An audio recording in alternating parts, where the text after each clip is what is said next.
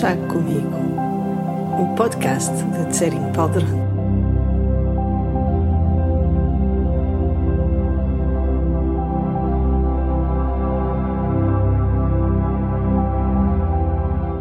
Estes episódios de podcast são chávenas de chá que eu partilho com os meus amigos, as pessoas que se conectam comigo e com a minha maneira de explicar o Dharma, com o meu entusiasmo pela vida, com os meus momentos de insustentável ternura.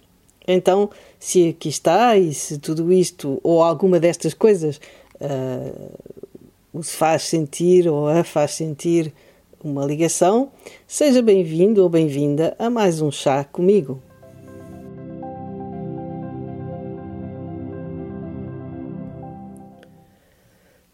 não passamos um dia sem telefonar ou pelo menos mandar um WhatsApp a amigos próximos ou familiares com quem nos importamos a saber como estão, a estabelecer contacto. Então, por que não fazemos o mesmo conosco? Porque passamos semanas, meses, às vezes anos, se calhar uma vida inteira, sem nos contactarmos.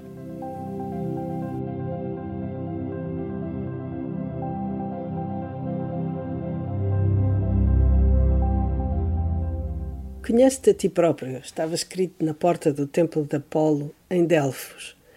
Parece simples e óbvio, mas está longe de o ser.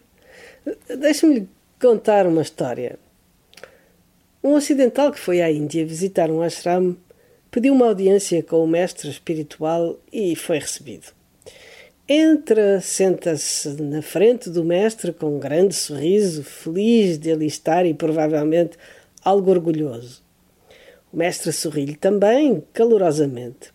Quem é você? perguntou o mestre. Chamo-me Robert, sou australiano e é a primeira vez que venho à Índia. Ah, fantástico, respondeu o mestre. Mas eu não perguntei o seu nome nem a nacionalidade, perguntei quem você é. Robert fica um pouco perplexo, mas pensa: ok, ele quer algo de mais profundo, como é óbvio. Não estou numa entrevista de emprego. Ele é um mestre espiritual, que estúpido que eu sou. Então esmera-se. Uh, sou alguém que procura a iluminação, que anseia por receber os seus ensinamentos. Hum, murmurou o mestre. Homem, não quero saber o que você procura nem o que você anseia. Perguntei quem você é. Robert fica perdido. Não entendo o que o mestre quer que ele responda. Então lembra-se de todos os livros New Age que leu e diz: Acho que sou amor, sou luz, balbucia ele atrapalhado. Não quero saber o que você acha. Quero saber quem você é. Faz um silêncio. A mente do Robert tem curto-circuito. E pela primeira vez, cala-se. Gosto desta história porque ela nos leva a interrogar-nos sobre o que responderíamos à pergunta e, na verdade, a constatar que não existe resposta, que ela é apenas uma forma de nos confrontar com a necessidade de nos procurarmos. Enquanto animais gregários, os seres humanos procuram geralmente a companhia uns dos outros. É esta proximidade que nos uh, salva, quer enquanto espécie à superfície do planeta, quer efetivamente falando no dia a dia de cada um. O carinho, o amor, o toque são muito importantes para o nosso equilíbrio. Porém, não podemos dispensar o tempo passado conosco, na nossa própria companhia. Sem esta convivência amistosa e íntima, não conseguimos ser nossos amigos. E o relacionamento que mantemos connosco baseia-se então no julgamento e na crítica e resulta em problemas de autoestima e de culpa que nos leva a resistir tanto à nossa própria companhia que, quando ficamos sozinhos, ficamos mais expostos aos pensamentos. Há aquela voz de comentador profissional na nossa cabeça e a tudo o que diz, quase exclusivamente para nos infernizar. Então, como é óbvio, preferimos distrair-nos, seja com a presença dos outros ou com os múltiplos afazeres, obrigações, hobbies, redes sociais, mas também com tudo o que nos ocupe e aliene. Tudo menos ficar a sós com esse torturador implacável. Quando não temos mão na nossa mente, quando somos controlados e manipulados ao sabor dos seus caprichos, somos péssima companhia para nós mesmos e, na verdade, para os outros também. Mas então o que ganhamos em conhecer-nos mais intimamente não será melhor mesmo evitarmos a nossa companhia? o problema é que nascemos e morremos sós e, na verdade, nada nem ninguém ficará sempre conosco a não ser nós próprios. Então imagine-se condenado a ficar para todo sempre com alguém negativo, crítico, agitado, ansioso, desagradável, pessimista. Bom, espero que não seja o seu caso, mas acho que já entendeu onde eu queria chegar. Os gregos tinham razão. Temos de aprender a nos conhecermos, a travar amizade conosco, a sermos uma boa companhia para nós mesmos. Conhecer-nos, seja pela introspeção, pela terapia ou pela psicanálise, é muito útil, em alguns casos imprescindível para o nosso bem-estar e equilíbrio. Ficarmos mais conscientes dos nossos traumas, das nossas tendências, dos padrões automáticos do nosso comportamento ajuda-nos a distanciar-nos dos pensamentos e emoções e a compreender a sua origem. Ah, compreender! Essa é a palavra-chave. Muitas vezes relacionamos connosco na base do julgamento e da avaliação, género, não pesto para nada, nunca vou chegar a lado nenhum, ou ao contrário, sou maior, ninguém me chega aos calcanhares. É, o julgamento é sempre raso, simplista e superficial, uma generalização precipitada e sem apelo nem agravo. Quando nos avaliamos positivamente e ficamos agradados com a imagem que temos de nós, temos uma boa autoestima.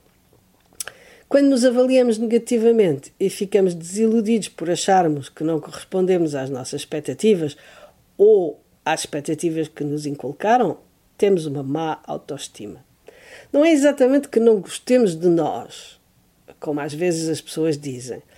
Não nos queremos mal, nem queremos ser infelizes, mas temos o orgulho ferido e ficamos ressentidos connosco por causa disso. Então a compreensão é fundamental. Para podermos compreender-nos, precisamos de aceitar o que somos aqui e agora. Atenção, aceitar não significa resignar-se. Há sempre espaço para evoluir, para mudar, mas a mudança só pode ocorrer depois de termos reconhecido a realidade e nunca enquanto apenas lidamos com a opinião que temos de nós. Depois de aceitarmos o que somos, podemos começar a compreender. Compreender o nosso contexto, a nossa educação, a nossa formatação, o meio social, os antecedentes familiares, as expressões, os traumas, os hábitos acumulados e como tudo isso nos condiciona, nos formata, sem nunca verdadeiramente a nos impedir de mudar. Hum, sinto uma hesitação. Acha que em alguns domínios não tem liberdade para mudar? Repare, eu estou essencialmente a falar de mudança interior, não especialmente de mudar de casa, de emprego ou de parceiro. E interiormente, as únicas coisas que não conseguimos mudar são as que não reconhecemos, aquelas de que não nos apercebemos. Porque a partir do momento que temos consciência de algo, estamos a meio caminho da mudança.